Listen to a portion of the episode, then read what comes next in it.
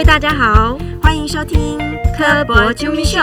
今天要揪谁？我是咪咪，我是秀秀。最近呢，中部地区开始插秧，然后刚插秧的时候，其实那个水田里面会很多的水，然后就会有一些倒影。我觉得那个景色其实是很漂亮的。因为我是台北小孩，你知道吗？所以呢，我其实我的童年的回忆里面，其实很缺少这种田野的这块。所以我很其实我很羡慕人家那种小时候会在水沟里面抓蝌蚪啦，在田里面抓青蛙啦、抓虫的这些。其实我是比较没有这种回忆在里面的。嗯，明明是都市小孩，我是很野的乡下小孩。记得小时候每天放学回家就是山里、田里、溪里玩，然后最期待的就是稻田收割的时候。我就去同学家，去去邻居家，然后拿那些食物来控窑。除了玩乐以外，我记得印象有一件事情很深，是我去邻居家就拎了两只日本鸡回家。去邻居家就有鸡可以拿回家，拎回家。重点是那两只鸡开始生蛋，然后每天早上我爸就把它做成早餐。哇，这从产这算从产地到餐桌，对，是不是食农教育的一环？我们今天就来请台中市食农教育发展协会。的创会理事长吕木兰来帮我们聊聊什么叫食农教育啊？好，大家好，我是木兰，也可以叫我爱散步。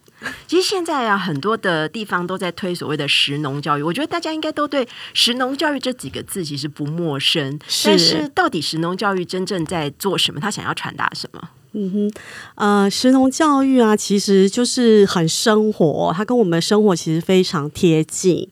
其实它重点就是要教我们怎么好好的吃饭，然后呢，我们吃的食物是怎么来的，去了解它，然后呢，就是带着我们学习者，就是一起来学习，就是啊，如何这个简单的烹饪的技巧，然后还有就是简单的耕作的技术啊，那不是非常的专业，但是呢，至少可以。让我们在日常的生活当中，可以好好去认识饮食这件事，然后还有就是我们的食物从哪里来。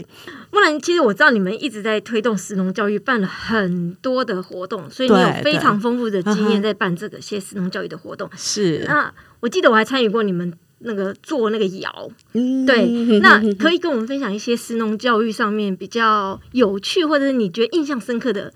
活动嘛，啊好，那呃，在学校或者是在社区啊，我们推动的食农教育哈，其实呢，它不只是食饮食跟农事而已，还有一件我们必须要关注的事情，就是环境教育。所以我们可以透过吃饮食这件事情，去扩大我们对于这个环境的影响力。我们呃，就是会鼓励，就是说多吃在地的，然后圆形的，然后就是碳里程越短越好。像你刚刚说，就是你们你抓了两只鸡回家，然后又呃生了两颗鸡蛋，每天生不是两颗碳足鸡里，对对，这个就是这个就是对土地最好的一种生产的模式。对，我像今天早上，今天早上。就是我们也在办活动啦，对，今天早上就是有东海大学的同哥哥姐姐，就是来我们菜园，然后我们就教他们做这个，就是呃盆栽小盆栽。那我们也是希望说，哦，你你如果洗碗的水，呃，或者是比较没有那么油腻的中水，其实可以把它收集起来，或洗手的水哈，收集起来，其实可可可以把它拿来浇灌。对啊，浇灌下去之后，下面还有一个桶子可以接水。对，所以你浇如果过度的过多的话，它还可以收集起来。对，我们是希望说，透过种植这件事情，可以让我们了解，让小朋友了解，或者是来参加的学习者可以了解，说大自然的资源其实是非常珍贵的，我们要正视，就是呃每。滴的水，然后还有就是每一寸土，对，这是诶我们在做食农教育，就是会关注到环境的部分，然后带小朋友一起来种菜，其实也不是只是关注到说哦这菜长得怎么呃多漂亮或者是多好吃这样，这个很重要，但是还有更重要的是说，你还会看到其他的生物。哎，你会看到生物多样性。如果你用农药的话，它可能就把所有的生物全部都杀死了，你就看不到了。所以我们在做那个土壤的富裕了哈，就是说呃堆肥啊，然后让这个土壤可以这个呃营养之外，其实它还可以养小动物。然后我们会希望说，哦，这个菜，然后跟其他的小动物、微生物是可以共存的。对它，因为它是一个生态体系。我们在一个小小的盆栽里面，就像一个小小的菜园里面，其实你就可以看到很多的生物的多样性、生态的多样性。所以在吃你们菜的毛毛虫，你怎么处理？菜的毛毛虫一定会呃多少会有的问题。有啊，我最近你要给虫吃还是要给人吃？有一个方法，我就尽量种虫不喜欢吃的菜。对，像冬天我们就会多种一些那个莴苣类的生菜沙拉。其实昨天我在洗菜的时候，在做沙拉的时候，其实我也有抓到虫，那我就把它剥掉，再把它放到菜园里面去，让它去吃别的菜。我不知道它会不会去吃别的菜，对。但是菜菜园里面它喜欢吃的菜已经剩不多了，对。然后另外因为。你那个整个菜园生物多样性丰富之后，其实你会发现那些菜害虫，就是吃菜的虫，其实就越来越少。因为它们有天敌在。对对对对对，它有天敌。对。那刚才讲到土壤改良，那个土肥了以后啊，里面好多鸡母虫哦，真的。我家小孩每次就去啊，把它当玩具挖出来玩，玩一玩以后呢，再把它放回我家阳台的土里。哎，后来有养出来吗？后来我不知道，因为他就是有时候想到就说：“妈咪，我要去挖土。”我就把它挖出来玩一玩，然后再把它送回去。我其实觉得我们家的金母虫还蛮可怜。所以你有在你们家的阳台看过甲虫吗？因为金龟子有哦，金龟子有哦，那有可能是金龟子，对对，嗯嗯，还有马路啊、蚯蚓啊那些。我今天早上在就是在办活动的时候，然后就带带那个大学生，就是做那个盆栽嘛，请他们种种一些种子下去。就后来他手就摸到种那个土嘛，然后就呱一声就吓一大跳，然后就说有虫。然后呢，就看到一只那个很小的那个蚯蚓啊，对对。然后他，我就说：“那你敢摸吗？”他说：“他不敢。”他以为死了吗？嗯，可是他还活着，所以他不敢摸。不过我觉得，就一般。就是不常在接触自然的人，确实真的看到虫、看到蚯蚓，他是会怕的。对对，真的真的，像你们家小孩那个是很很很少数。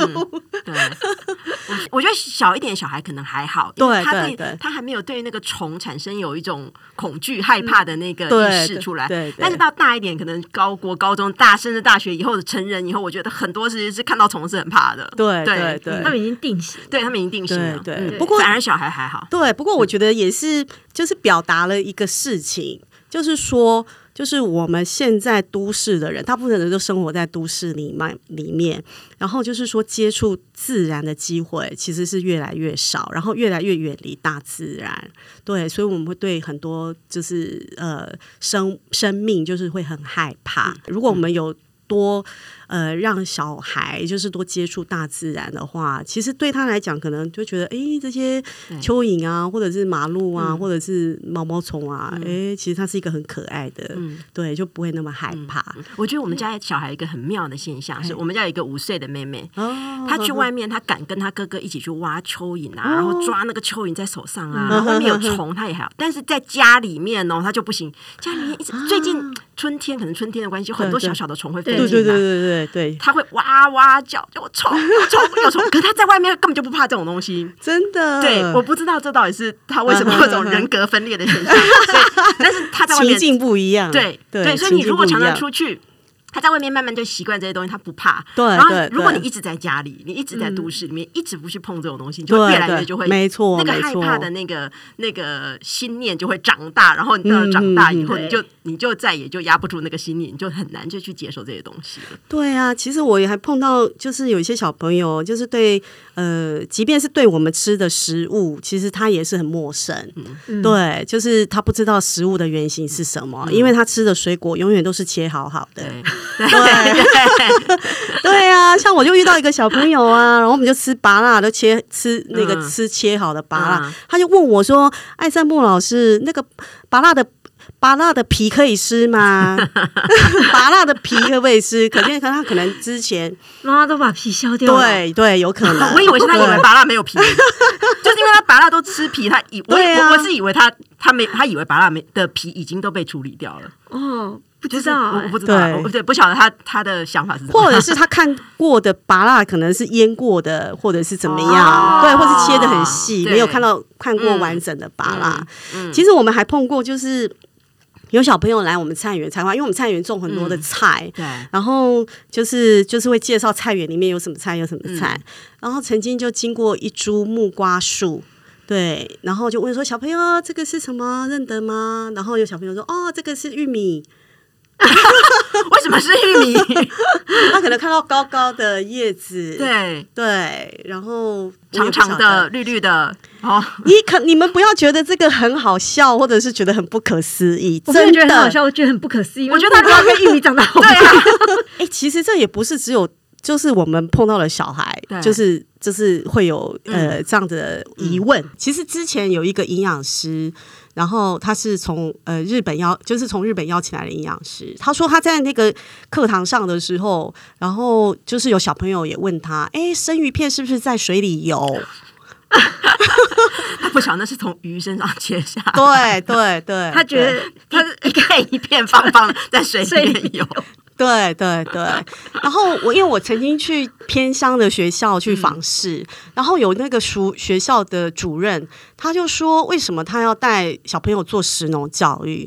他说虽然很多的小朋友他们家是务农，可是呢，呃，反而家长都不希望他们小朋友可以接触这个农事。嗯对，可能还是有一对农事这件事情有一个有一个呃，觉得先入为主它是一个观念，对，就是会有一个偏见这样子。可是我们会觉得说农农业这这个领域其实是非常值得令人尊敬的工作跟行业。对，我们也希望透过食农教育可以翻转，对大家对农业的过去以前说啊，你能不会读册要了边的可以可以进产啊那，对我们希望可以翻转。其实。种田、种菜、从事农作，其实它需要很多的知识，然后很多的那个呃，就是领域的融结合，才有办法，就是说真的做一个呃，就是把这个生产这件事情就是做好。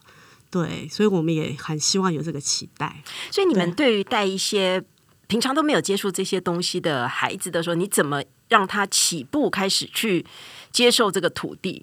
嗯哼哼，呃，其实啊，带小朋友做食农教育啊，其实我觉得一个很重要的呃心态，就是我们自己大人自己要喜欢。啊。然后我们在带的过程当中，其实是快乐的学习。嗯。然后是很很投入的、很专业的学习，对，然后带着小朋友就是一起来，就是陪伴，看看这个菜呀，然后看看花呀，然后看看蔬菜的根茎啊，然后顺便再看看菜园里面还有哪些，刚刚讲有哪些小动物啊，对，然后神农教育其实很重要一个精神，它就是慢慢做。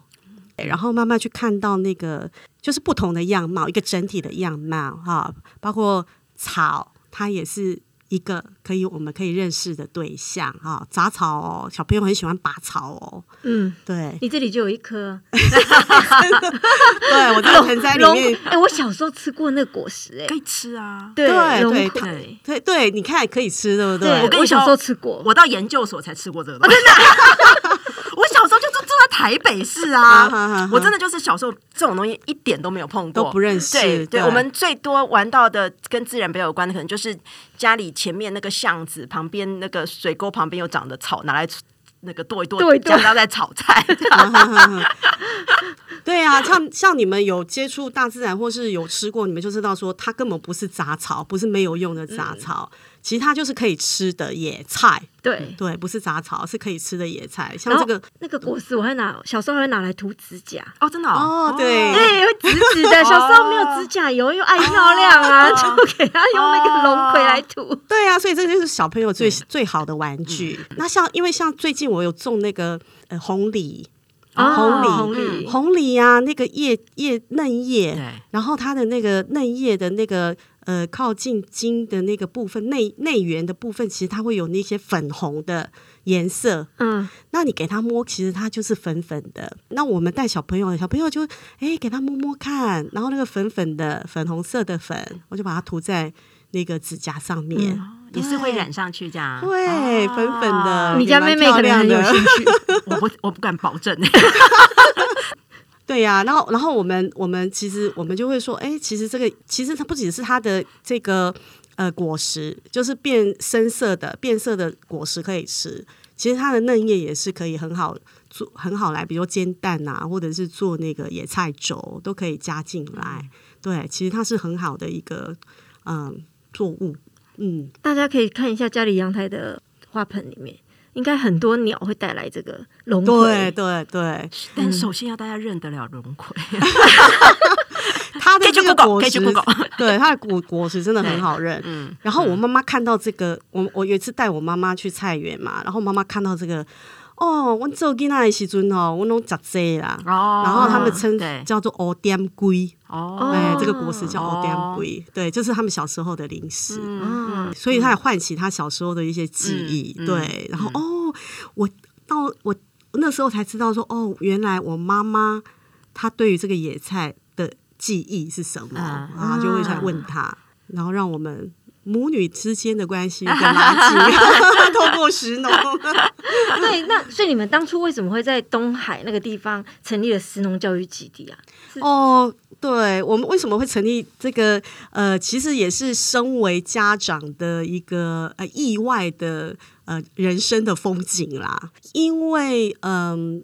就是我刚刚说过，就是我们那个社区，我们那个社区其实长久以来其实都没有一个学校，没有小学，对。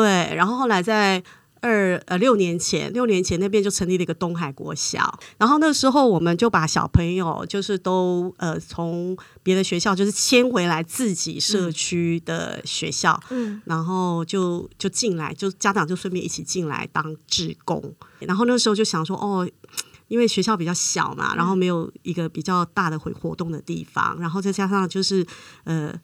六呃六七年前那时候，食安风暴其实也蛮蛮蛮恐怖的，对，也蛮担心。后来就想说带小朋友一起来种菜，然后就在学校附近走路三分钟的地方就找到一块地，那块地就是都完全就是很久很久都没有耕作过，那个草长得比人还高。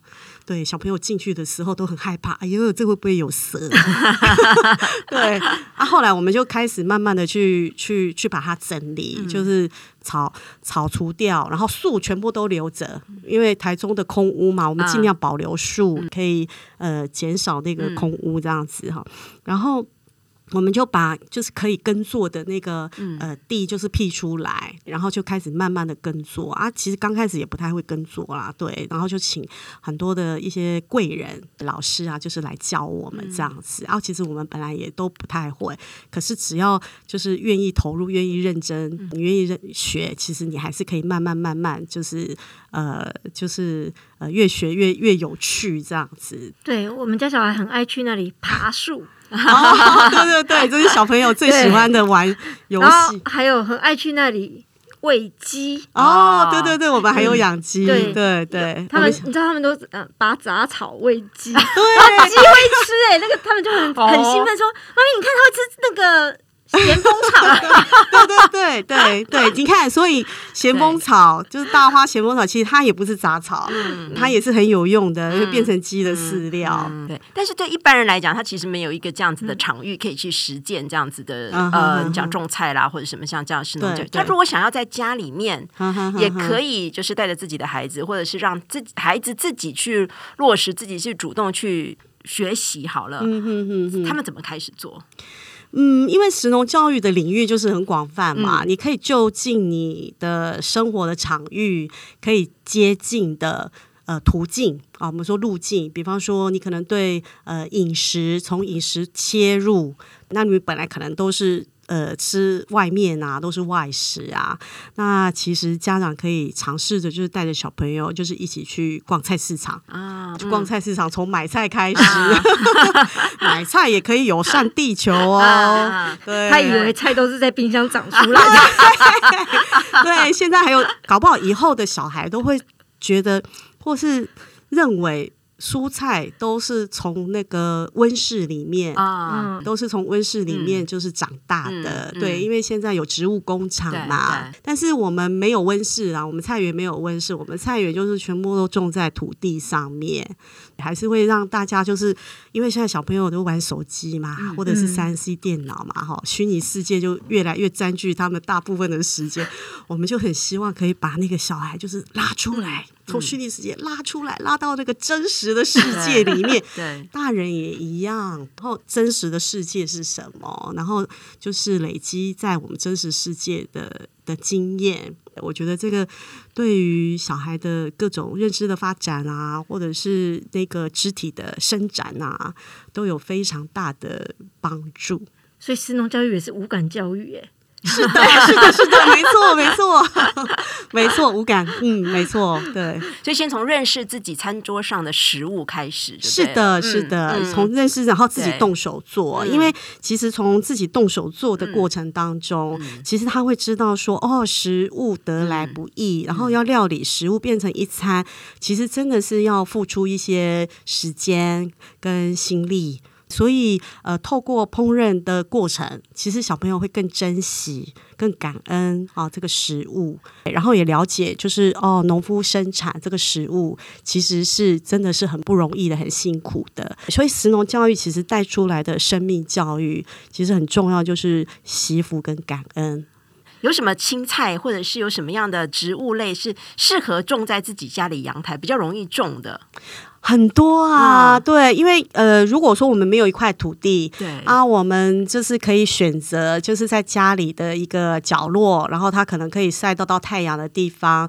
那我们可以用盆栽啊，或者是你家里的一些容器呀、哈，就是可以种一些香辛料的，哈，简单的，你刚刚讲那个葱啊，嗯或者是九层塔呀、或者是一些香草类的。其实呢，像很多香草，其实我们种了一盆，它就可以用来泡茶，啊就可以取代就是你的呃，就是。买的一些比较有呃过甜的一些饮料，自己动手做，其实乐趣还蛮多的，嗯都可以增添生活很多的的情趣啦。今天很谢谢木兰跟我们分享了很多东西。大家有没有发现，其实食农教育不应该只是单纯从产地到餐桌这种很简单的事情，它包含了很多的面向，很多的知识。对，比如说，你可能需要一点点简易的工程学的概念，知道怎么样把雨水做循环再利用。那你可能需要一点点简单的生态学概念，知道怎么样打造一个比较没有虫，然后具有免疫力的生态小农园。那除了这些以外，其实我觉得从生活中做起，就是像我们家小孩最近课程里面，他要种红豆，把红豆带回家在阳台种，从植物本身，然后他就会开始观察到旁边的小生物，最后更进阶，可能做。怎么样教他做土壤改良？